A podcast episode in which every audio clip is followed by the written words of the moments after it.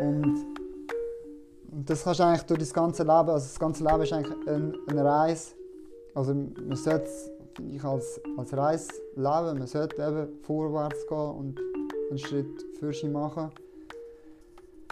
Ähm, und es, äh, es kommt gut, wenn man ehrlich ist, sich nicht anlügt, dann äh, ist man sicher und man ist geleitet. Äh, ja, also es kann nur gut kommen.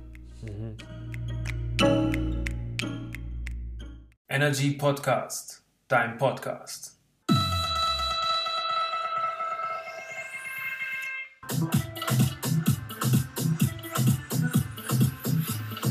Energy Podcast, dein Podcast.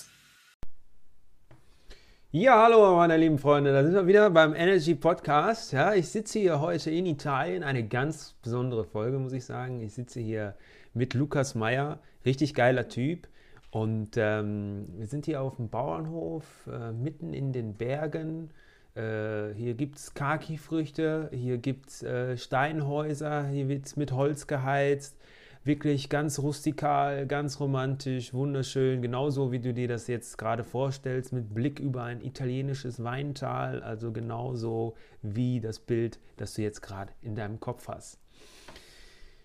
Und da möchte ich eigentlich auch schon ganz gerne vorstellen, wer Lukas ist. Er ist ähm, Permakulturgott und treibt sein Unwesen in Zürich und gibt sein Wissen dort weiter. Und ähm, ich habe ihn gefragt, ob er Lust hat, heute mit mir eine Folge Podcast aufzunehmen, um uns mal so einen Einblick darüber zu geben, was Natur eigentlich für ihn heißt, was Natur äh, für uns alle heißen könnte. Und also dann begrüße ich mit diesen Worten meinen heutigen Gast, Lukas. Schön, dass du da bist. Hallo, hallo, grüezi miteinander. nice, ich freue mich mega, ich freue mich mega drauf, dass wir jetzt hier äh, zusammen sprechen können und ich bin schon wirklich ganz gespannt, auf was du alles äh, zu erzählen hast. Ähm, ich habe zwar gerade schon gesagt, ich sitze hier mit dem Permakulturgott, aber kannst du vielleicht ähm, so ein bisschen erzählen, äh, was, du, was du machst? Ist gut, ja, kann ich machen, ja. Also ich bin Permakulturgärtner. Äh, vielleicht muss ich mal erklären, was Permakultur so ist, so schnell, schnell. Mhm. Ähm, Permakultur ist so, ich muss sagen, so die nachhaltigste Art und Weise, wie man Landwirtschaft kann betreiben kann oder seinen Garten pflegen. Äh, der Garten ist nicht nur so wortwörtlich der Garten, der Garten auch in den Menschen wie ein Garten in sich. Der Garten kann auch die Familie sein, die Gesellschaft oder die, die ganze Erde kann man so ein als, als, als Garten anschauen. Und Permakultur gibt da so ein bisschen Prinzipien oder eine, eine Vision, wie man das kann, kann machen kann, sehr äh, nachhaltig. Ja, und ich, ich bin Gärtner, ähm, also ich gebe äh, Kurse und Workshops und hilft so den Leuten, ihren eigenen Permakulturgarten zu starten. Das ist so ein Ganz mein geil. Ding, weil halt viele, viele Leute haben so ein den Bezug zu der Natur verloren äh, und man, man weiß gar nicht mehr, was passiert, wenn man einen Samen in die Erde tut, äh, dass dann eine Pflanze wächst, dass man dann das kann ernten, die Früchte oder was es dann gibt und ja, und ich helfe dann so ein bisschen. Mhm. Cool. Und die können ich dann einfach anrufen oder Webseite oder wie läuft das? Zum, zum Beispiel, ja, also in den Kurs anbieten, das sind zum Beispiel Kräuterwanderungen oder Biogärtner äh, für Anfänger oder für Fortgeschnittene, ähm, Einsteigerkurs von, von Permakultur. Ähm, oder ich komme auch in, in den Gärten vorbei von Leuten und dann vor Ort das anschauen, weil jeder Garten ist anders, es hat andere Einflüsse. So, wenn man an so eine, also ein Gartenprojekt geht, dann äh, muss man zuerst mal die Natur beobachten. Wo scheint die Sonne an, wo weniger, wo hat es Wind, warmen Wind, kalten Wind, wo hat es Wasser, wo hat es kein Wasser, wo wächst welche Pflanze. Ähm, genau, und ich, ich, ich helfe da so ein bisschen vor, vor Ort mit der Beratung und Umsetzung. Also ich finde das mega cool. Also die Sache ist ja ganz einfach eigentlich. Also wenn ich jetzt einen Garten habe und da ist ja heutzutage einfach mal zu 80 Prozent einfach eine, eine, Rasenfläche, oder? Ja, genau. In den ja. Gärten. So. Und wenn ich jetzt sage, ich möchte gerne was damit machen, aber ich habe eigentlich gar nicht, äh, gar nicht so einen Plan, dann kann man ja irgendwie sagen, okay, jetzt rufe ich mal den äh, Gartenbaubetrieb XY an und der baut mir dann irgendwie so eine Steinterrasse noch dahin oder so. Zum Beispiel. Zum Beispiel, oder? Oder ich kann sagen, ich rufe ich ruf den Lukas an und der macht mir dann einen Garten, wo, wo, wo kann man sagen, symbiotisch miteinander funktioniert und sich gegenseitig befruchtet. So stelle ich mir das immer vor Ja, mit genau, der ja. Permakultur. Ja. Ja. Ja. Also mein, mein Ziel ist, die Natur in den Garten zurückzubringen. Das mit den ähm, englischen Rasen oder Thuja-Hecken oder ähm, Kirschlorbeer. ja, Kirschlorbeer, genau. Äh, das ist so aufgekommen, die sind immer grün, man will möglichst einen Sichtschutz haben zum Nachbar. Und äh, englische Rasen ist so ein Statussymbol früher. Mhm. Ähm, das hat aber mit der Natur eigentlich fast nichts zu tun. Ähm, und ich versuche wieder eigentlich die Natur wieder in den Garten zu bringen. Und das hat viele verschiedene Vorteile. Also man kann dann meistens etwas ernten. ein- Also man bekommt Es etwas, was also man essen, bekommt Lebensmittel, ja. Ja. Auch Tiere bekommen Lebensmittel wieder, äh, Beere zum Essen und äh, Insekten kommen zurück, also das Leben kommt zurück in, in, in den Garten. Und so, so ein Garten hat auch noch viel mehr Vorteile. Also, also man bekommt nicht nur Essen, wo qualitativ sehr viel besser ist, als irgendwie, wenn man es im Supermarkt go einkaufen, wo es Rüebli nur noch, nur noch nach Wasser schmeckt. Ähm, also gibt einerseits Lebensmittel und andererseits gibt es in den Garten auch extrem viel zurück. Ich sage fürs einmal- Herz, oder? Also, ja, ja, genau. Ich sage einmal, wenn man die Natur tut heilen, tut nachher die Natur, die Natur uns heilen. Es ist ein Garten, der in Symbiose ist mit Tieren und mit den Pflanzen. Ist halt auch ein energetisch sehr ja, positiver Ort mit einer guten Ausstrahlung und das, das, das spürt man halt im Garten, wenn man mit der Erde schafft, mit der Pflanze schafft. Äh, genau, also es sind so ein verschiedene Vorteile, die so, so ein Garten hat. Plus, ähm, man, muss, man, man muss Sachen nicht, mehr- nicht mehr einkaufen. Also es ist auch gut für, für die Erde, also für den Planet. Äh, wenn man das Thema Klimawandel und, und so ansprechen, eben das Lebensmittel heutzutage tut im Schnitt irgendwie 5'000, 6'000 Kilometer wandern, bis es auf dem Teller ist. Und das macht für mich irgendwie keinen Sinn. Darum lieber im eigenen Garten. Also man macht auch für, für die Umwelt etwas. Cool, cool. Das ist sehr interessant. Ich finde das wirklich einen sehr äh, interessanten Ansatz, weil das ja wirklich ein Problem, was wir ja in der Welt sehen, an allen Ecken und Enden, ob das jetzt CO2 ist oder, oder, oder Abholzung oder was auch immer, weil man da wirklich, jeder kann da für sich aktiv werden und ähm, sein eigenes Stück Garten in Gleichgewicht bringen eigentlich, oder? Ja, genau, und wenn das ja. dann die kritische Masse erreicht oder je nachdem viele, viele Leute einfach erreicht, dann ist das natürlich auch für viele Leute gut. Und was du gerade gesagt hast, finde ich ganz klasse. Äh, heile die Natur und dann halt die Natur dich. Ja, genau, ja. Hey, das finde ich super. genau ja. Kannst du vielleicht mal so erzählen, wie du da äh, gekommen bist? Bist du, äh, bist du immer schon Gärtner? Also du bist von Haus aus Gärtner oder du bist Nein. äh, im, im, im Wald geboren oder wie ist das gelaufen? Nein, ich bin so ein bisschen Quereinsteiger. Also ich so, als Kind wollte ich Bauer werden. Ja, Immer äh, Landwirt werden. Und dann habe ich aber denen so ein zugeschaut und es hat mir irgendwie nicht so gepasst, was die so machen. Also die fahren so ein mit dem äh, Traktor hin und her, tun ein bisschen Mittel verspritzen.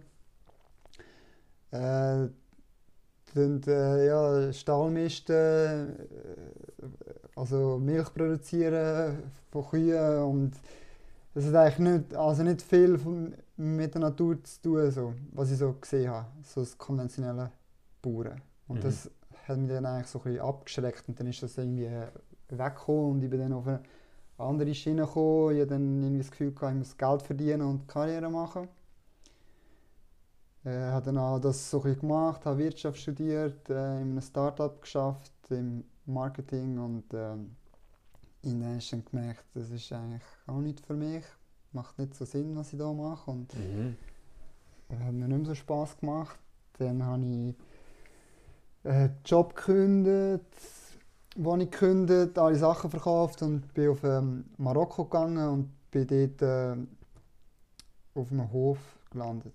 Also in, Mhm. in, Permakultur. Aber warte mal, bevor wir jetzt nach Marokko gehen, weil das ist ja auch nochmal ganz spannend, ganz spannendes Thema, da müssen wir auf jeden Fall, da hast du auch ein Buch drüber geschrieben. Genau, gell? ja. ganz geil. Da müssen wir auf jeden Fall nochmal drüber sprechen. Aber ich würde mich nochmal interessieren, der Punkt, wo du gemerkt hast, äh, weil du hast ja Wirtschaft studiert und dann warst du im Startup, oder? Und Ja. dann hast du da Marketing gemacht, ja. Ja. Und was war denn der Punkt, wo du gesagt hast, nee, das ist es nicht? Ja.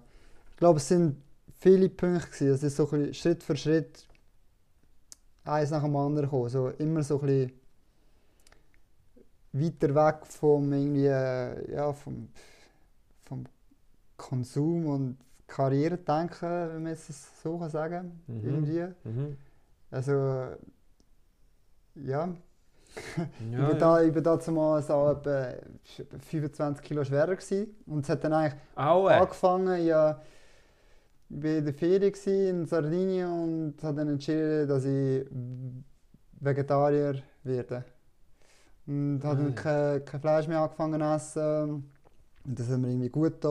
Und dann, In äh, Sardinien, von, von jetzt auf ja, gleich. Ja, einfach so. voll, ja. Ja. Also ich das Buch äh, Siddhartha hat mich Ah, aber das hat er mir nämlich empfohlen. Das ist auch, kann ich auch empfehlen. Super Buch, ja. inspiriert. Aha. Siddhartha von Hermann Hesse. Ja. Hermann Hesse ist es das- ein Sehr paar Mal gelesen. Und eigentlich so, äh, ja, dass man zufrieden kann sein ohne, ohne Konsum oder äh, mit weniger Konsum und das, oder, dass der Konsum einem nicht glücklich macht. Und dann habe ich das so ein bisschen angefangen zu testen und äh, ich habe kein, kein Fleisch mehr gegessen und nachher irgendwann ist vegan geworden und ich gemerkt, meinem Körper geht es mega gut, ich habe mega viel abgenommen. Also, also nochmal vor der Rekord 25 Kilo, oder? Ja, ich war dann etwa 80 gewesen und jetzt bin ich knapp über 60, 2, 63. Holy shit. Wow. Okay. Ja, Ja. voll, ja. äh, Okay, das war in Sardinien, oder? Ja, und nachher ist es eigentlich so, Schritt für Schritt irgendwie, habe ich so ein bisschen mich so ein bisschen challenged, so, was kann ich noch machen? Und bin dann, ja, mega viele Sachen gehabt, ich habe damals alles gekauft, bin irgendwie viel verdient, die, mein Keller war voll mit Zeugs, bin eigentlich Sachen losgeworden. Was, was für Zeugs? Ja, alle möglichen Ramsch.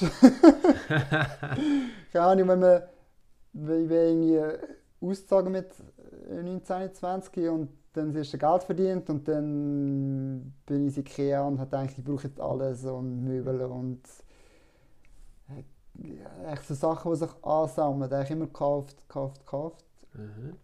Und äh, das bin ich dann auch so Schritt für Schritt losgeworden. Äh, ja, und es hat mir eigentlich alles so gefallen und, und es sind dann auch Leute in mein Leben gekommen, die mich dann auch immer mehr inspiriert haben und weitergebracht haben und auch irgendwie so ein bisschen auf einen spirituellen Weg gebracht haben. So, vorher habe ich, bin ich wirklich so sehr ein, ein rationaler Mensch gewesen, nur das gedacht, was ich Wo ich logisch gesehen ist. habe, äh, Oder nur das, das glaubt, was ich gesehen habe, Ah, was okay. irgendwie wissenschaftlich ja, irgendwie logisch ist. Und äh, irgendwann habe ich dann so, ein bisschen so gefunden, nein, es gibt irgendwie noch mehr und äh, mehr zu, zu, zu erforschen in dieser Welt. Ähm, ja, und seitdem bin ich so ein bisschen auf, auf dem Weg, ja. Cool. Also das war dann aber nach, nach Sardinien dann, oder? Ja, Nach Sardinien kamen dann die nächsten Schritte, kam dann die Spiritualität. Erstes äh, der vegetarische Vegetarismus und dann die Spiritualität kam dann nachher durch auch noch Leute, die in dein Leben getreten sind. ja, Und, äh, und dann bist du natürlich mit dieser Einstellung ganz normal montags wieder in den Job gegangen und Ja. irgendwann war es dann soweit. bis ich dann gegründet habe und, gemerkt habe, dass, es, dass, es, dass ich jetzt wirklich, also man hat immer so, so Träume gehabt und so und ja, irgendwann ist, äh, wohne ich auf dem Land oder mache ich dann das, aber man geht dann gleich am Montag arbeiten und hast einen, normalen Job und wohnst in der Stadt und ähm, Das Weihnachtsessen. also man, man, ja, man tut einfach, tut eigentlich immer so von der Zukunft reden und in der Zukunft wird es dann irgendwann mal schön. Aber jetzt muss man halt noch ein bisschen arbeiten und noch ein bisschen Geld verdienen und doch noch eine Ausbildung machen. Oder ähm, ja, und man tut echt Zeit verbringen mit Freunden treffen, käfeln, in in den Ausgang gehen. Oder so. Das hast du auch gerne gemacht, ich an, oder? Ausgang. Ja, ja, voll, ja. Aber irgendwann ist es irgendwann ist zu viel und du denkst, äh, also es ist immer das Gleiche. Ja. Es passiert nichts Neues und ich glaube, es ist eine wichtige Zeit und auch gut ha- hat man es gemacht, aber es ist sinnlos. Also, Also, Also, an, an dem Punkt, ist wo du jetzt bist, für dich ist es jetzt, für dich ist es sinnlos, oder? ja, Ja, so in dem okay. Stil, wie ich es früher gemacht habe. Ja. Ja. Und dann hast du natürlich gedacht, gut, es muss irgendwo muss der Sinn jetzt her, oder? Und Ja, ja dann- genau. dann, dann- äh, ja. habe ich gedacht, also eben, ja, so die, die, die Träume gehabt, irgendwie von mir äh, auf dem Land aus und mit Tieren und mit Natur, weil es hat mich immer noch, eben, weil ich als, als Kind pur werden, äh, wegen dem, wegen der Natur und das hat mich dann ähm, dort wieder gezogen. Also ich habe das nie ganz vergessen, ich habe das immer so ein bisschen im Hinterkopf gehabt, die Natur, dass ich mal ja, mehr für, eine bessere Ver, Verbindung zur Natur habe. Und dann habe ich eigentlich gedacht, jetzt könnte ich. Und, und ich weiß noch nicht, was ich mache. Also eben künden, den Job gekündigt, wo ich gekündigt auf Ende Jahr und das war irgendwie Sommer gewesen, und ich dann so ein bisschen überlegt, was könnte ich machen. Also keine Ahnung, was machen. Aha, und wa- was war das für ein Jahr? äh, Weißt du noch? Das war etwa vor drei, vier Jahren. Gewesen. Ja, 2017, 18. Ja, irgendwie so. Ja. Ja. Ähm, ja, also es, ja, es hat eigentlich Mut gebraucht, eigentlich mal zu sagen, stopp, jetzt höre ich mal auf mit Mhm. dem und mache irgendetwas Neues. Dann war es, keine Ahnung. Und es ist dann auch, also man hat so von Geburt aus, also man kommt irgendwie mit vier kommst in den Kindergarten, Primarschule, Mittelschule, Oberstufe, Studium und den Job. Das ist alles so vorgegeben, immer. Man wird eigentlich mit der Gesellschaft, durch die Gesellschaft eigentlich, ist eigentlich der Weg vorgegeben. Und du hast einen Job und den hast du dann das Leben lang. Kannst. Und nachher plötzlich kündigst und nachher denkst, also nachher hast du plötzlich nichts mehr. Und das ist dann schon so im ersten Moment äh, nicht so einfach. Mhm. So, Mhm. die Sicherheit ist weg irgendwie oder also ein bisschen, ein bisschen etwas angespart gehabt, also finanziell war okay gewesen, aber es ist gleich so, man weiß nicht, wo das Leben hingeht. Ähm, ja, und dann bin ich eben irgendwie, also ein Kollege hat damals in Marokko gewohnt und dann bin ich mal zu ihm runtergegangen. Und dann bin ich eigentlich mal da gewesen. Besuchen. Ja. Nachher bin ich für ein Jahr dort geblieben, habe auf dem Hof geschafft. Längerer Besuch. Ja. und bin mit dem Esel durch, durch die Berge gereist. Noch. Ja. Ja. Also du bist zu Besuch bei einem Kollegen und der hat schon auf dem Hof gewohnt. Nein, der hat eigentlich in ähm, Marrakesch gewohnt. Ja, Ja. Ja, und dann hast du ihn besucht und dann hast du aber irgendwie schon den Hof gesucht, ausgesucht oder wie ist, wie ist er auf den Hof gekommen? Einfach so. Ja, ja, ich, äh, schon ein paar Mal, als ich so bin reisen, habe ich so Workaway gemacht. Da kann man so bei Leuten arbeiten für Kost und Logis. Mhm. Und der hat so verschiedene Höfe gehabt. Und die, also, als ich angeschrieben habe, und haben alle abgesagt. Und der, also der, wo ich war, auf dem Farm Sliman heisst das, der hat mich gar nicht angezogen. Ich gedacht, nein, das ist nicht irgendwie. Das ist, eine, also ist ein Permakulturhof mit Künstlerresidenz. und irgendwie das Künstlerding, das hat mich irgendwie so ein bisschen abgestoßen. Ich denke, Künstler sind so ab, abgehobene Leute, die so eben irgendwie so die Kunstwelt in den Museen mit den teuren Gemälden und so irgendwie, also das habe ich gar nicht gekannt, irgendwie, das Künstler, Kreativität, das ist nicht mein Ding gewesen. Eben, so aus einer ähm, rationalen Welt gekommen. Mhm. Da haben wir aber alle anderen haben wir abgesagt und dann habe ich gedacht, ja komm, jetzt gehe ich gleich mal dort. Mhm. Und dann haben wir gesagt, ja komm mal für eine Woche und, und ja, es ist ein, ein, ein Jahr geworden. Wow. Ja, Und dann war es ein Jahr da. ja. Oh, cool. Und da waren dann Künstler, äh, da hast du mir im Vorgespräch ja auch schon gesagt, da waren dann Künstler, ähm, die konnten da ihre äh, Projekte verwirklichen und der Typ, der, der Babbo, der da gewohnt hat, der hat da bezahlt das Ganze. Ja, genau, Auf ja. seinem Land konnte man dann diese Projekte, konnten die Künstler kommen und die Projekte wurden dann verwirklicht, gefördert von ihm mit dem Ort zum Projekt machen und auch mit Geld. Mhm. Und äh, ein Projekt war auch Permakultur in dem Fall. Und Ja. dafür warst, warst du da, um das aufzubauen und äh, zu unterhalten auch. sozusagen, ja. Ja. Also es sind äh, verschiedenste Künstler da gewesen, es hat Musiker und, oder Tänzerinnen oder der Keramik gemacht hat und Maler. Und ich bin so gekommen als Wirtschaftsstudent so. Also, und ich Ja. denke so, äh, eben, ja, also es war eine Andere ganz Welt, andere ja. Welt gewesen, ja. Oh. Und dann habe ich so, es war extrem lehrreich gewesen, so ein bisschen in die Welt einzutauchen. Einfach mal machen etwas mit den Händen ja.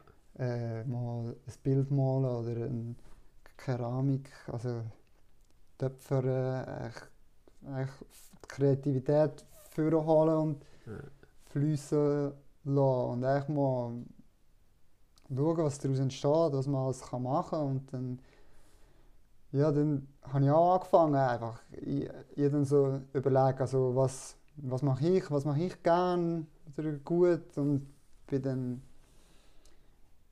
äh, denke eben, mein Ding ist Garten oder Kochen, Lebensmittel, Natur und habe dann so angefangen Sachen zu machen und im Garten experimentieren und mich dort so kreativ ausleben. Und dann auf dem Hof bin ich eben dann so auf die Permakultur gekommen. Der, der, der Babo dort, ja. der, der Besitzer von dem Hof, ähm, hat schon mehr Erfahrung in Permakultur als ich. Und er hat mir dort halt viel können beibringen und als ich immer mehr darüber erfahren habe, ich habe dann auch noch Bücher gelesen und Videos, Filme geschaut und ich echt so gewusst, so, das ist das, so will ich Landwirt sein sozusagen, also so will ich mit der Natur arbeiten, weil das, das macht, es macht alles Sinn, Ja. also man, das so, so zu machen, mit, mit der Natur arbeiten, äh, Ja. ja. Ja, aber dann hast du es ja nicht direkt gemacht, sondern du hast dir eigentlich dann einen Esel gekauft und bist, bist erstmal durch, durch Marokko gewandert, oder? Ja, das ist so, also es ist so Hand in Hand gegangen. Ich war auf dem Hof und habe dann angefangen gärtnern und Sachen umsetzen, die ich gelesen habe und wie Hügelbeet gebaut und Bäume gepflanzt und die Erde abgemulcht und Sachen reingepflanzt. Also ich hatte null Erfahrung in, in Gartensachen und habe dann eigentlich mal gemacht und geschaut, was passiert. Das ist eh, der, der beste Lehrer ist einfach mal also machen und die Natur gibt dann Feedback. Und dann geht es meistens nicht. Also man tut das so mit der und, und es kommt nicht und dann kann man sich überlegen, was ist nicht gegangen. Und nachher macht man den Fehler nicht mehr. Also so ein bisschen das, früher lernt, oder in der Schule lernt man aus dem Buch und nachher macht man eine Prüfung und es ist eigentlich so, jemandem, also jemand sagt dir etwas und du machst eigentlich, du tust es nachher so weitergeben.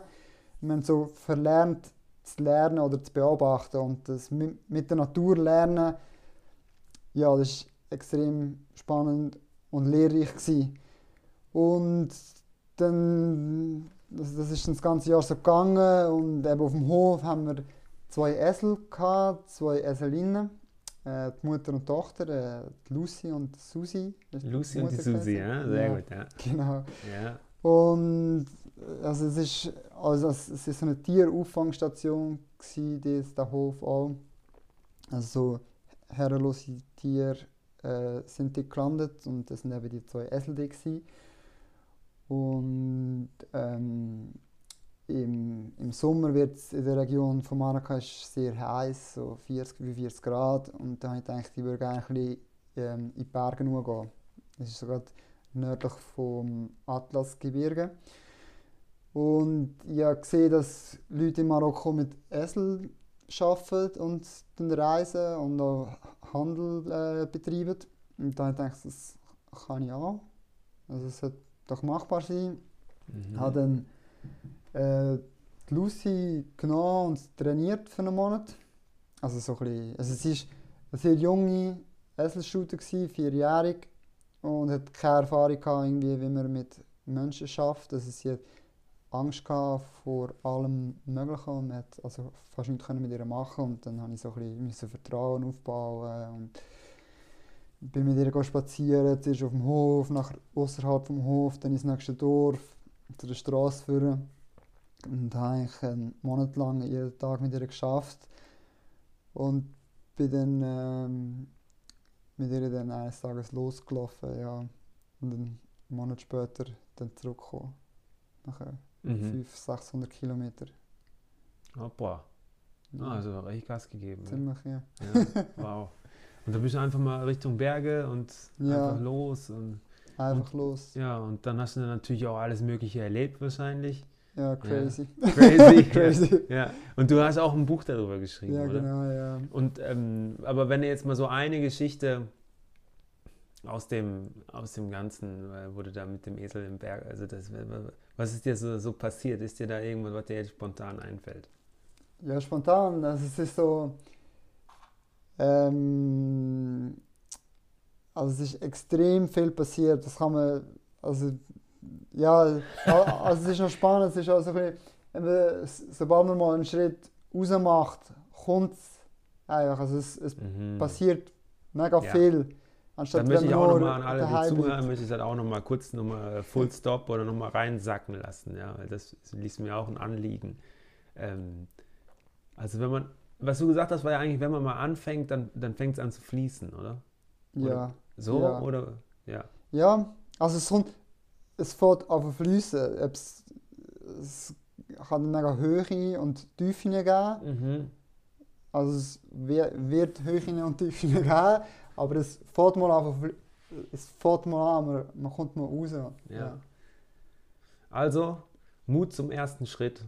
Ja, Ja. voll, ja. Das ist meistens, also dort, dort scheitert es meistens das Projekt. Also man fängt gar nicht an, es bleibt immer eine Idee oder ein Traum oder eine Vision. Man muss eigentlich mal anfangen.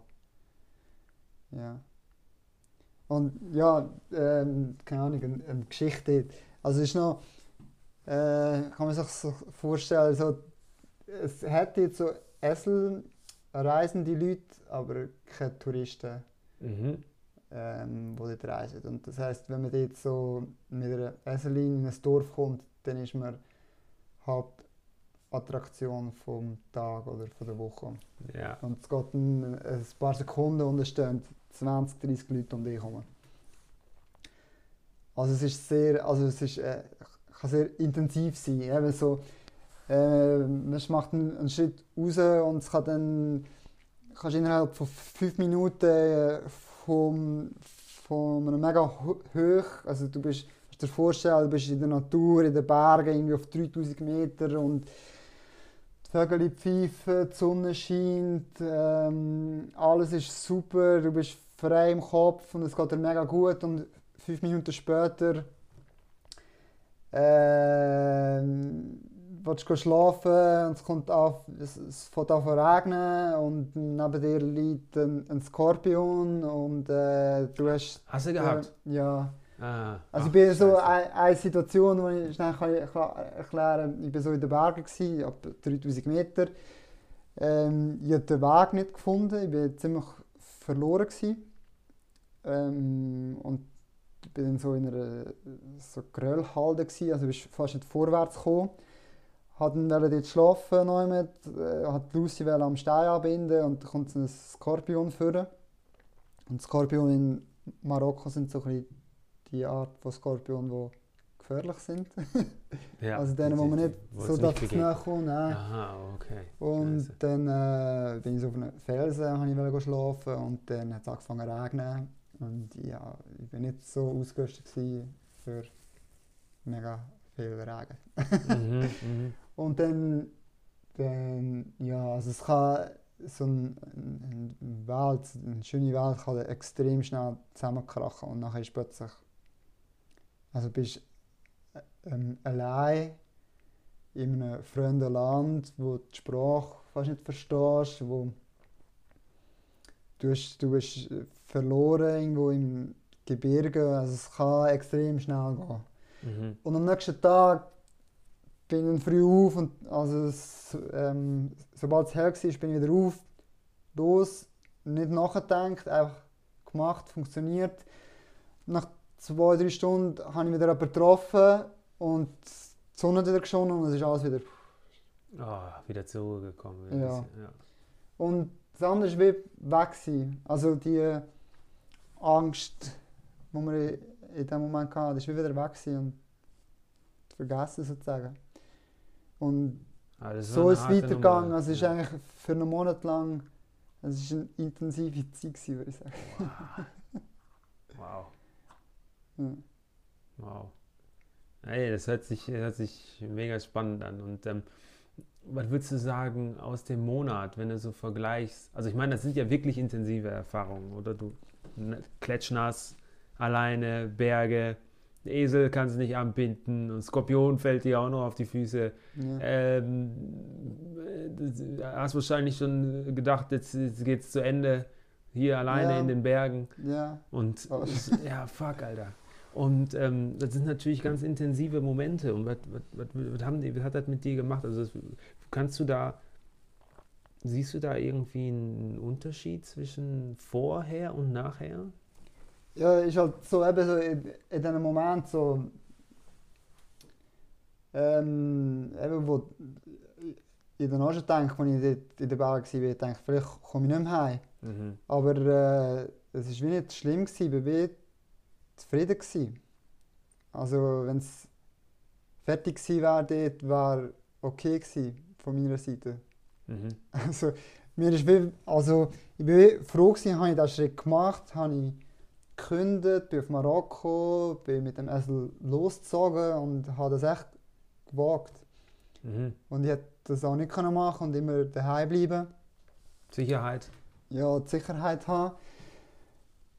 Ähm, ja, da, dass ich mich für andere Schritte äh, entschieden habe und äh, es nicht, nicht bereut. Aber, aber jetzt wirklich so, also du hast den Schritt gemacht und wenn du jetzt zurückdenkst an dein, dein Ich vor dem Schritt und dein Ich nach dem Schritt, würdest du, siehst du da einen Unterschied? Also da ist ja sicher irgendwas auch in dir passiert. Also bist du irgendwie, ist irgendwas mit dir passiert? Ja, ich glaube, ja, also es sind ver- verschiedene ja, Sachen, die vorgekommen sind, wo ich jetzt auch immer wieder zurückdenke, so was, wie es war in dem Monat auf dieser Reise. Zum Beispiel schätze ich viel mehr das Daheim, Mhm. die Freunde um dich herum. Äh, Ja, das Daheim, ja, die, Ver die Verwurzelung. Ähm, es ist wie so, man, man sagt ja, man, also so eine Reise, man findet das Glück nicht auf der Reise, sondern das- Glück ist jetzt und da und bei dir und daheim und du musst nicht irgendwo suchen, aber die Reise hilft dir halt, das zu sehen. Das Kann man, kann, könnte man sagen, ähm, dass du dadurch mehr Selbstsicherheit ja, das, bekommen hast, ja. auch an deine eigenen Träume zu glauben und dein, dein Leben in, in, in, in- in Eigenverantwortung in die Hand zu nehmen? Ja, das stimmt, ja. Aber das, das kannst Risiko eingehen. Und ich auf, auf der ganzen Reise habe ich eigentlich gewusst, wenn ich, ja, wenn ich bei mir bin und ehrlich zu mir bin, komme ich sicher wieder heim. Und, und das kannst du eigentlich durch das ganze Leben, also das ganze Leben ist eigentlich ein, eine Reise. Also man sollte finde ich, als, als Reise leben. Man sollte eben vorwärts gehen und einen Schritt für sich machen. Ähm, und es, äh, es kommt gut, wenn man ehrlich ist, und sich nicht anlügt, dann äh, ist man sicher und man ist geleitet. Äh, ja, also es kann nur gut kommen. Mhm. Das ist meine Meinung. Ja, das ist schon mal sehr schön. Sehr schön- Sehr schön, dass du das, dass du sagst. Und auch, dass du es selber auch so lebst. So. Ja, es kommt natürlich immer wieder. Es ist immer wieder. Ja. Also es, äh, man kann es nicht einmal machen und dann hat man es gelernt und dann ist es vorbei. Es kommen immer wieder neue Aufgaben, neue Challenges und man muss immer wieder den Schritt wagen. Mhm. Ja, und wieder neu anfangen. Ist das, also mir hat mal jemand, jemand erzählt, äh, ein neuer Schritt ist so wie ein Schritt ins, ins Unbekannte, ins, ins Leere. Ja, also wenn, wenn du einen, einen neuen Schritt machst. Und du trittst eigentlich ins Leere und erst sobald du den Schritt machst, kommt ein Stück Erde von unten hoch.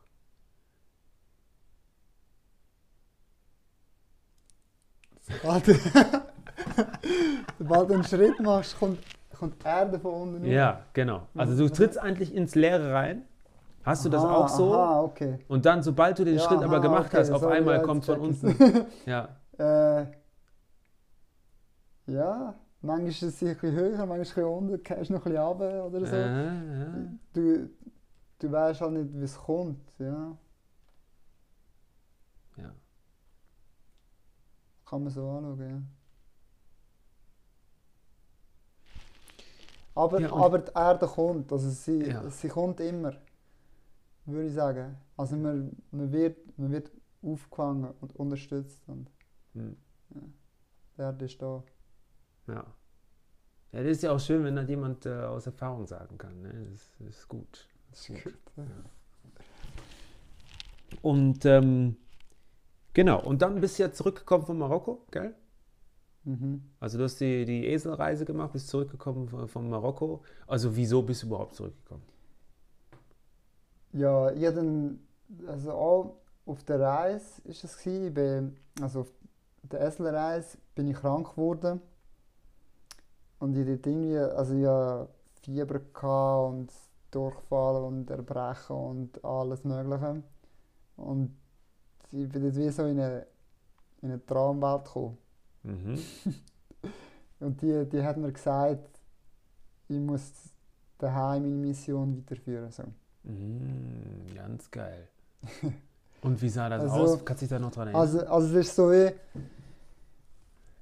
Also ich, ich habe irgendwie gesehen oder gemerkt, ähm, ich meine, wir, wir, habe mit dem Gedanken gespielt, vorher in Marokko zu bleiben. Aber irgendwie habe ich das Gefühl gehabt, dass wir werden in einem Land oder in einer Region geboren für eine Mission dort. Und, und meine, meine Reise, meine Eselreise und die Reise nach Marokko war sehr viel für, für mich. Gewesen. Sehr an mir können arbeiten. Und ich habe dann äh, in, in dieser Vision gesehen, dass ich auch für die Menschen muss da sein muss. Und dass ich das am, am besten kann machen kann, wenn ich zurückkomme in die Schweiz. mhm. Dass ich ja mein Erlernte oder Permakultur oder was also ich, ich nicht gewusst damals, was ich sollte machen aber ich gewusst, ich muss heim machen zum vorwärts zum vorwärts machen. Mhm. Mhm. Ja. ja, ja. Ja. Klar, kann ich verstehen. Und dann bin ich dann im, im Winter, im folgenden Winter bin ich dann äh, wieder zurück in die Schweiz. Ja, und dann ne, angekommen. Dezember oder was? Ja, Weihnachtszeit, ja. ja. Dann? auch nicht, äh, nicht gewusst, was machen, keine Ahnung gehabt. Und dann, äh, ja, dann bin ich aufs Land gezogen. Ich gewusst, äh, die Stadt ist nicht mehr für mich. Und es dann so ein angefangen hat, hat eine Freundin von mir gesagt, hey, ich habe gesehen, du machst Gärten und so, ich will da mein Gemüse anbauen, kannst du mir helfen? Ah ja. Und so ist immer mehr der, der, der, dazugekommen. Also Mhm. wirklich so, das Bedürfnis ist mega da, mega viel. Vor allem auch junge Leute wollen wieder zurück zur Natur, eigene Lebensmittel anbauen und all das. Und, ähm, aber brauchen eigentlich Hilfe. Und so bin ich so ein bisschen in dem hineingelandet. Also, ja.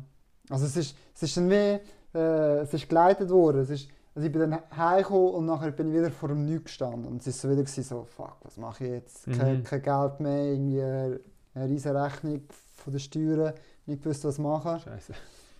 Und Ja. dann sind aber wieder Sachen gekommen. Dann das mit den Gärten ist gekommen. Mhm. Dann ähm, bin ich ins Fernsehen gekommen, um über die Eslerreise zu erzählen. Ins Also- Fernsehen? Also, zuerst in die Zeitung und nachher, SRF, nachher in? Tele Zürich Tele Zürich. Talkshow. Cool. und, und nachher hat das ein, ein Verlag gesehen von Bern und dann haben die angefragt, ob ich ein Buch schreiben über die Reise. So, Ah, ja. ja. ja. Also es ist alles, es ist, es ist wieder, der Weg ist wieder, Ja. also ist mir wieder zurechtgelegt worden. Ja. ein, Und dann haben wir uns irgendwo auf eine Kakaozeremonie getroffen, Ja, oder? genau, das ist dann, gewesen, ja, dann im, das war Ja. im, im Januar. Gewesen, Ah, du warst im Dezember, da warst du gerade erst zurück. ja. Ende Dezember bin ich heimgekommen. Äh, und dann warst du gerade erst Wochen zurück. später, als wir drei Wochen später haben wir Nee. es gesehen. Ja. Au, ey. Das wusste ich gar nicht. Ja. Krass, da kamst du gerade von da. Oh, Ja. wie cool. Ja, Wahnsinn. Ja, und dann hatten wir ja eben, ähm, dann hatten wir über Quantenphysik geredet, gell? Aber das ist Ja. ein anderes Thema. Ja. Ähm, okay, und dann kamst du zurück, aber als du zurückgekommen bist, war das für dich auch irgendwie so, äh, ich meine, du bist natürlich aus der Schweiz und äh, du kennst alles und so, aber jetzt warst du trotzdem in einer ganz anderen äh, Welt äh, für, fürs Jahr. Und ist das für dich dann wie so ein äh, Kulturschock auch ein Stück weit gewesen? Ja, sehr, ja. Ähm, also man kommt halt, man kommt halt wieder zurück und man wird alle versuchen wieder dich zurückzuzerren, so wie du früher bist. So. Aha. Also du kommst wie heim, so mit einer neuen, mit einer neuen Vision und nachher ähm, ja, kommt halt die nächste Aufgabe und man versucht dich wieder zurückzuziehen und wieder so ein bisschen ins System reinzubringen. Und dann, die Reise ist noch nicht fertig, dann ist wie, ähm, das Ziel ist wie, dass halt das Neue erlernt und die Reise halt weiterzuführen, halt auch daheim im Mhm. Quantenumfeld. Mhm. Das ist natürlich nicht ganz einfach auch. Das ne? ist, das ist nicht einfach. Ja, Ja, eben, ja. Ich habe wieder ein Job bekommen vom alten Arbeitgeber. Ähm, ja, eben plötzlich kommen die Rechnungen wieder rein und ähm, Leute, die die wollen sehen und was wieder so haben wie, also wollen haben mit dir wie vorher und ich habe dann noch extrem viel und ich gesagt, nein, mache ich nicht mehr. Mhm. Auch mega viele Freundschaften aufgegeben. Mhm. echt gesagt, ja, look, nein, ich brauch, braucht es nicht mehr, irgendwie. Ja. Also, ich habe das Gefühl, gehabt, früher äh, so sehr viel so Freundschaften gepflegt, aber viel ist eigentlich so oberflächlich gewesen, oder man hat über Themen geredet, wo ich jetzt irgendwie nicht mehr kann reden über Wirtschaft und äh, was für Sachen das man gekauft hat. also ja, ja, es ist, äh, es, es, Okay. es, es tönt hart, aber ich will mein Umfeld ein bisschen ändern. Ja. Ja. Ja, und dann bist du aufs Land gezogen und hast da auch einen eigenen Garten gehabt, gell? Also- Genau, ja. Dann bin ich aufs Land gezogen, hatte dort einen grossen Garten gehabt, in, einer- in einer grossen WG und habe eigentlich wieder angefangen gärtnern. Mhm. Ja. Back to the back to the basics, back to the roots. hä? Ja. Und Ja. danach halt das Gärtnern kennenlernen in einem anderen Klima halt. Wie ich dann halt das Gärtnern erlernt in Marokko, wo es ein ganz anderes Klima ist und dann halt in der Schweiz alles nochmal neu müssen lernen. Mhm. Ja. Und seitdem bin ich dran und mache nur noch das und ja, das ist eine faszinierende Welt. Macht dir Spaß? Extrem, ja.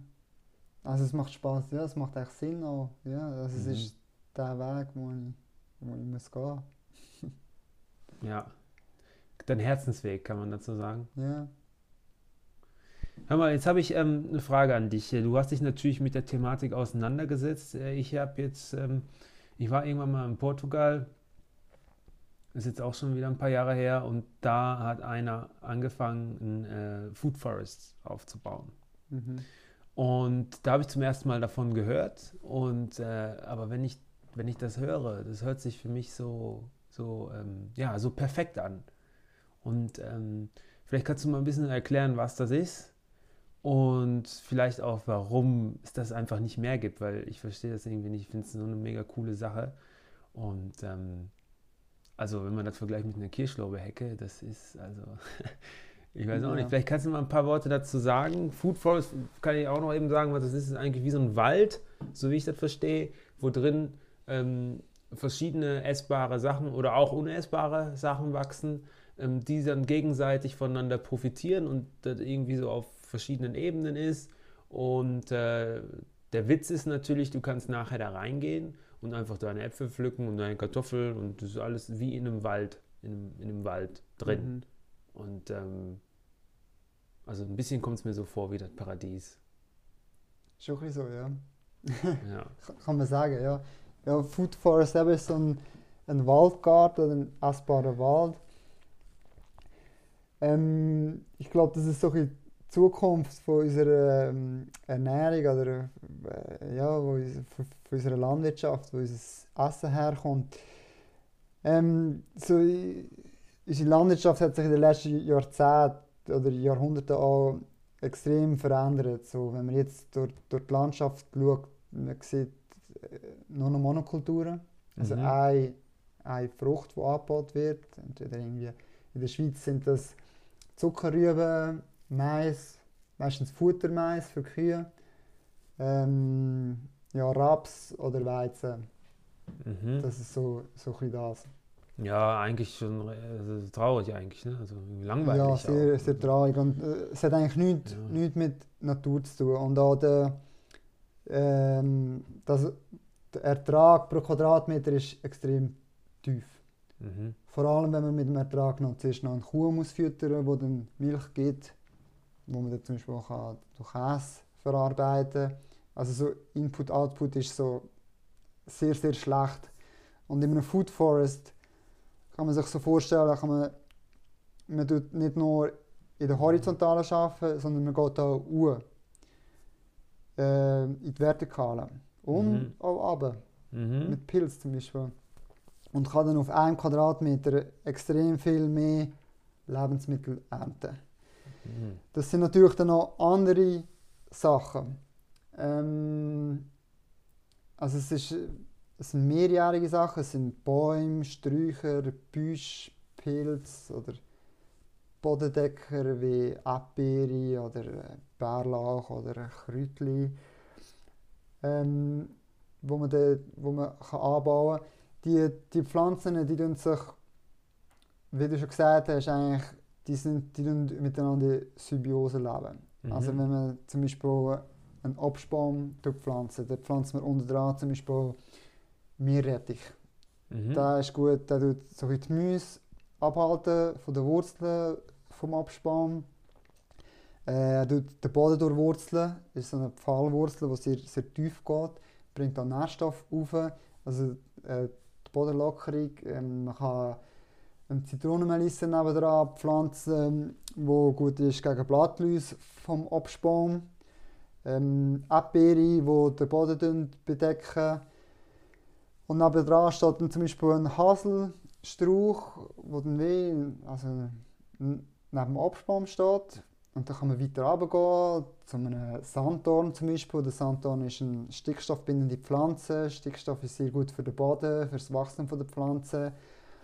Und ja, also man kann so auf verschiedene Ebenen schaffen.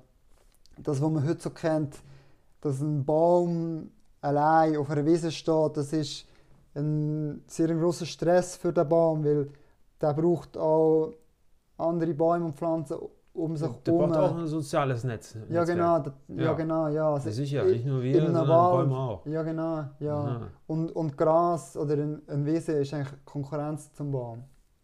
Mhm. Und vor allem bei den, bei den jungen Bäumen, die, haben- die haben extrem Mühe halt mit dem. Mhm. Genau, und so, ja, Deswegen haben die auch oft so ein, so ein Netz drumherum, oder? So Bäume, so junge Bäume. unten, Ja, oben. unten, Also um, unten- um Stamm rum, einfach, dass, dass sie nicht abgefressen werden. Oder? Ja, man, also man will sich halt immer, also man äh, versucht in der Landwirtschaft, man, nie, nie die Ursache halt äh, beheben, man tut immer nur Symptombekämpfung machen, irgendwie ein Netz um die Wurzeln herum oder äh, man tut auch immer den Baum am Pfahl anbinden, wenn er jung ist, aber das ist wie wenn man, also dass er nicht umkippt im Wind, aber der Baum braucht Wind, dass er seine Wurzeln kann stärken kann, dass er kann runtergehen kann. Oder, Mhm. Oder wenn man ihn tut, äh, bewässern und das Wasser immer oben bleibt, dann äh, kann er nie richtig tief wurzeln und wirklich gesund werden. Ähm, oder ja, die Rinde schützen vor zum Beispiel Reh oder von der Sonneneinstrahlung, aber man kann zum Beispiel auch eine andere Pflanze dort pflanzen, die dann Schatten spendet unten am, äh, an der Rinde. Ja, Mhm. Ja, ja, also das ist, ich verstehe das sehr gut. Also äh, wirklich diese, dieses, dieses, dieses Gitter um die Rinde oder dieses Netz um die Wurzeln, das sind äh, Symptombekämpfungen, oder? Aber wenn die jetzt zum Beispiel so ein Baum, habe ich jetzt auch verstanden, der ist im Stress, wenn er alleine auf der Wiese steht. Das Ja. ist nicht sein natürliches Umfeld. mhm. Und womit wir auch wieder beim, also die, die, ähm, die Lösung eigentlich für das Problem wäre wiederum der Food Forest, oder?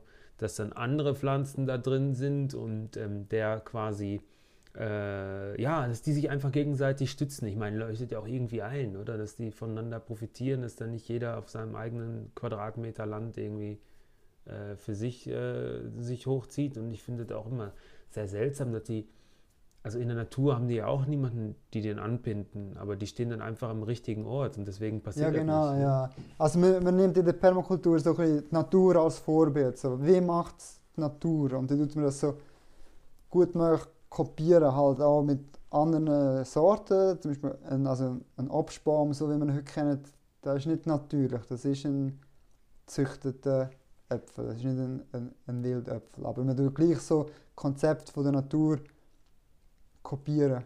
Mhm. Ja. Ja. Mhm, ja. ja, das leuchtet mir ein, ja. Also gut. Ja. Und wenn du und wenn du jetzt das so siehst, du hast ja jetzt von Monokultur gesprochen, du hast davon gesprochen, ähm, dass Symptombekämpfung hast du, hast davon gesprochen. Ähm, das ist ja, du hast von vier, glaube ich, Gemüsen gesprochen, die angebaut werden, irgendwie so. Also Getreide, Zuckerrübe, Mais, diese Sachen. Ja, Und ähm, das sind ja eigentlich alles äh, nicht so positive Sachen. Ähm, meinst du, auf lange Sicht, ähm, wo führt das so hin? Meinst du, ist das ein Problem oder meinst du, das kann man nur jahrelang so weiterführen? Ähm, also es gibt v- verschiedenste Probleme so in einer Monokultur mit konventionellem Anbau. Also es wird immer gepflügt. Mhm. Äh, durch die Pflüge geht eigentlich der Boden kaputt. Also die ganzen Pilzstrukturen, äh, die, die Lebewesen, die in dem Boden sind, ähm, sterben ab und man hat eigentlich Humusverlust. Mhm. Also Humus ist so, äh, so das organische Material so im, im, im Boden. Drin. Mhm. Ähm, das, was die Pflanze braucht, eigentlich zum gesund zu sein, zum, zum, äh, zum, zum Wachsen. Einerseits das und andererseits ähm, da die Produkte, die man dort ernten, auf so kaputten, kargen Böden, die dann müssen gedüngt werden äh, die, die Produkte haben eigentlich die haben keinen Nährstoff, keinen Geschmack, keine Energie mehr drin. Mhm. Und wir, wir wissen heutzutage schon gar nicht, wie ein, ein richtiges Rüebli schmeckt oder ein Salat oder ein Äpfel. Ähm, man ist extrem so abgestumpft worden und muss dann Salz oder Zucker zugeben oder was auch immer, weil es das Produkt schmeckt noch nicht mehr. Aber wenn man mal etwas produ- äh, probiert, das Lebensmittel, wo aus einem gesunden Boden kommt, wo es heute fast nicht mehr gibt, dann ist das eine riesige Geschmacksexplosion. Da muss man dort kein Salz mehr dazugeben. Man muss eigentlich nichts mehr. Man kann es echt so essen und man ist nachher satt und man ist zufrieden und es ist gut. Also man nimmt dort eine extrem positive Energie auf. Aber äh, unsere, Das äh, wenn es so an, ja. hört sich traumhaft an, ja, ist aber traumhaft. das, das Problem ist, dass eben wir, fast niemand tut mehr so Produkte essen. Also man, Ja, man ja, die gibt ja auch nicht. Du kommst ja nicht so einfach dran an die Produkte auch. Ne? Also, das ist schon so, ja. Oder? Also es ist auch, also man sagt immer, man sollte äh, gesunde Sachen essen, irgendwie, ähm, keine Ahnung, äh, ja, Gemüse und so, aber es kommt dann aber darauf an, was ist das für Gemüse, wo ist das gewachsen, wie ist die Qualität von dem. Gemüse ist nicht gleich Gemüse und ja, es ist eigentlich, also man macht halt, halt auch Gesellschaft krank, wenn man nur so Sachen isst. Also jetzt haben sich, also ich finde das total super und äh, es ist, das ist mir auch wirklich ein Thema, bei mir am Herzen liegt. Und jetzt denke ich aber, dass ganz viele Leute sich da noch zum Beispiel äh, vielleicht noch gar nicht mit beschäftigt, die einfach noch nie dran gedacht haben, was das jetzt bedeutet, Monokultur und ähm, keine Ahnung, also diese Symptombekämpfung, Wurzelnetz und so. Ähm, was ist denn jetzt wa- irgendwas, was jemand machen kann, um sich mehr in dieses Bewusstsein reinzubringen, zum Beispiel? Oder um sich mehr mit der Natur zu verbinden? Oder äh, irgendwie einfache Schritte, wo jetzt jemand wirklich, wo es jemand machen könnte? Ja. Also wenn man, wenn man einen eigenen Garten hat, dann einfach mal ein, ein Stück Beet anlegen, also irgendwie Erde pflügen oder es gibt so verschiedene Ah, Flügen ist aber ja, nicht gut, hast du gesagt. Im ersten Jahr kann man es zum Beispiel machen, Okay. weil halt die Böden extrem ver, verdichtet sind und ein bisschen Luft reinbringen ist gut Mhm. am Anfang. Es gibt auch andere Methoden, also abdecken mit Karton, Erde drauf und äh, Treibpflanzen direkt. Aber äh, einfach mal anfangen, einfach mal einen Samen in, in die Erde stecken oder ein kleines Bäumchen pflanzen oder äh, Nicht zu kompliziert. nicht zu kompliziert, nein, nicht zu kompliziert anfangen, weil die Natur ist extrem kompliziert. Sie ist unendlich. Also wir können, also das ist, ist lustig, es ist auf eine Art extrem simpel und auf eine andere Art irgendwie extrem kompliziert. Also es ist ein, ein riesen Netzwerk und all diese Fäden kann man nicht verstehen oder sehen alle, aber es macht auch immer extrem Sinn. So, eben, man kann die Natur beobachten und nachher kopieren. So, ich weiß Mhm. nicht, wenn ich einen Samen einen Meter unter die Erde tue, das macht keinen Sinn, weil also der keimt nicht dort unten und Mhm. es funktioniert nicht. Der braucht, ein paar Samen brauchen Licht, ein paar nicht, aber die brauchen Wasser und ähm, das merkt man dann, wenn man einfach ja, anfängt. Ja. ja, also man muss da irgendwie überlegen, was macht die Natur. Okay, irgendwie die Blume geht auf, es gibt Samen und sie fallen auf den Boden und dann kommt vielleicht ein bisschen Laub drauf und Mhm. dann irgendwann keimt das so. Mhm. Vielleicht braucht es einen Winter dazwischen, aber man, kann, man muss eigentlich kein Buch lesen oder irgendwas, keinen Kurs besuchen, nichts. Wenn man Natur beobachtet und versucht zu kopieren, dann schafft man es. Dann kann man Top-Gärtner werden und Selbstversorger und alles selber abpflanzen. Mhm. Und ähm, du machst das aber auch alles auf, dein, auf deinem eigenen Gelände. Ja, habe ich verstanden. Ja. Und äh, kann man da auch irgendwie äh, sich mal inspirieren lassen oder mal anschauen, was du da so machst oder so? Kann man machen, ja. Ja, ja. cool. Kann man machen, ja. Ja. Also ich, bin- ich habe einen Garten, das ist ein Permakultur-Lerngarten in Pfäffiken, Zürich. Das ist von Permaterra auch, oder? Permaterra, ja. ja. Also kann man permaterra.ch im Internet mal nachschauen. Ja. Mhm. Aber es gibt äh, Und da baust du aber auch so ein Food Forest auf, oder? Ja genau, da starten wir eigentlich das Jahr Ja. mit dem Food Forest, ja.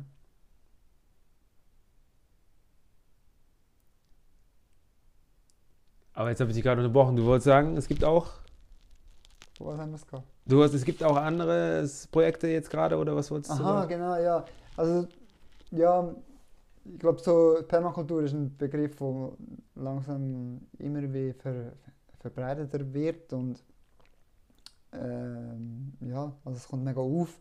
Und es, es gibt ein paar coole Projekte eigentlich in der Schweiz, wo man sicher kann vorbeigehen und sich inspirieren und äh, mal mitmachen.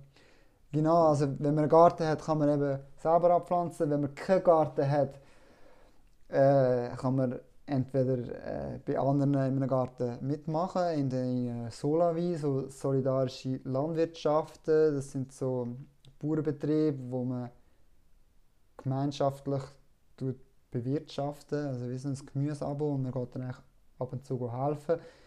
Man kann einfach in, in den Wald gehen und den, den Wald als seinen Garten anschauen und irgendwie Kräutchen sammeln, go Beeren sammeln, Pilze sammeln. Es ist schon extrem, was man eigentlich kann essen einfach so in der Natur und was man alles findet. Also es ist, un, es ist unzählige Sachen, äh, wo man kann sammeln und selber essen. Und das ist dann, wenn man dann das isst, dann das kommt eben dann von der Natur oder noch von gesunden Böden mit Pilz drin.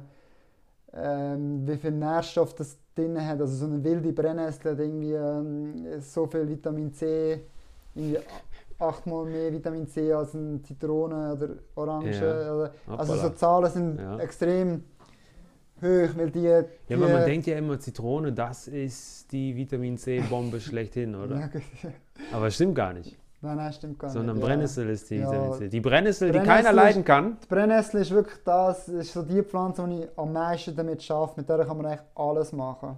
Ah, also ja. Samen kann man essen, man kann ne? Spinat und Pesto und Suppen und alles mögliche machen. Man kann sie als Dünger brauchen im Garten. Sorry miteinander. Ja. ja, kein Problem, aber ähm, ich sag mal so, dann steige ich da kurz ein. Also das fände ich zum Beispiel, das habe ich nämlich auch schon mal gemacht. Wenn man so vom Wald noch gar nichts kennt, so, Ja. oder sich wirklich da noch, noch nicht so mit befasst hat, macht einfach mal eine Brennnesselsuppe.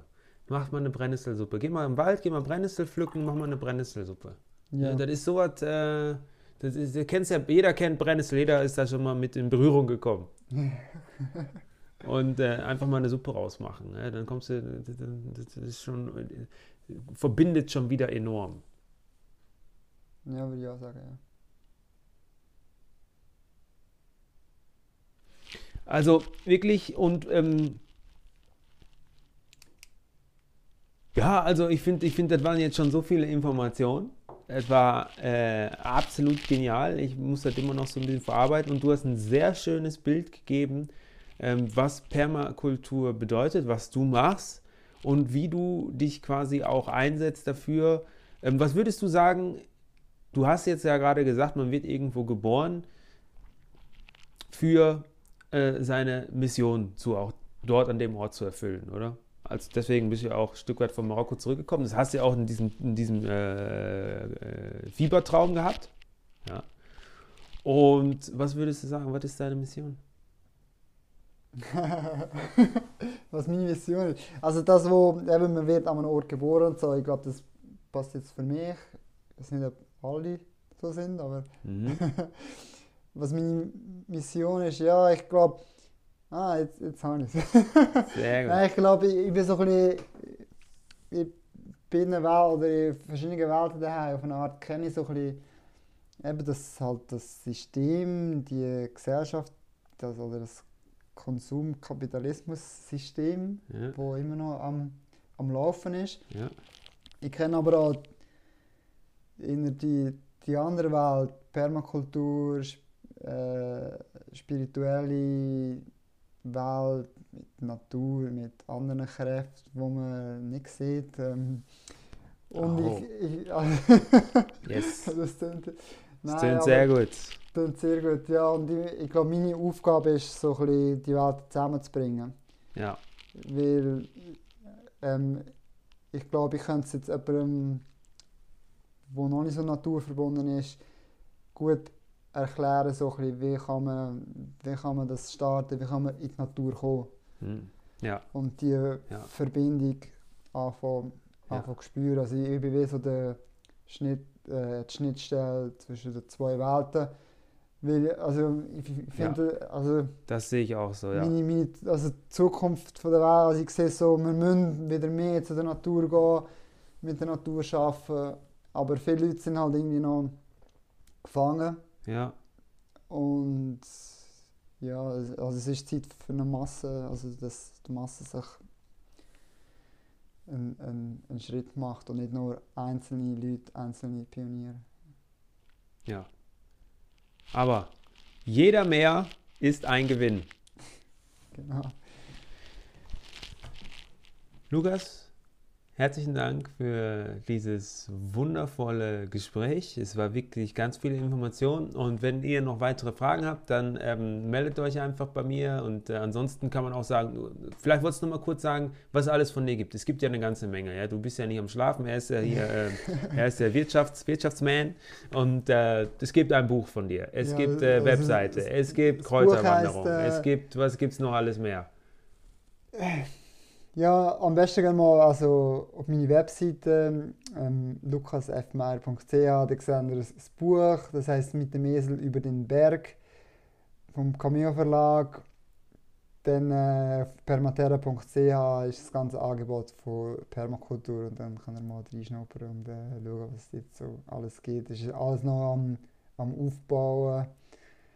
Ähm, ja. Aber er macht es absolut genial. Also, wenn ihr jetzt Lust habt, irgendwie den Garten, äh, wenn, jetzt, wenn ihr jetzt Lust bekommen habt, hey, ich könnte ja mit meinem Garten auch mal ein bisschen was anderes machen, kann ich nur sagen, ruft den Lukas einfach mal an. Ruft ihr einfach mal an, ich bin mir sicher, der macht euch da äh, ein ganz äh, tolles Konzept vor Ort. Lukas, herzlichen Dank. Super geil. Danke dir. Dankeschön. Hat Spaß gemacht. Ja, voll, Danke merci, dir. danke.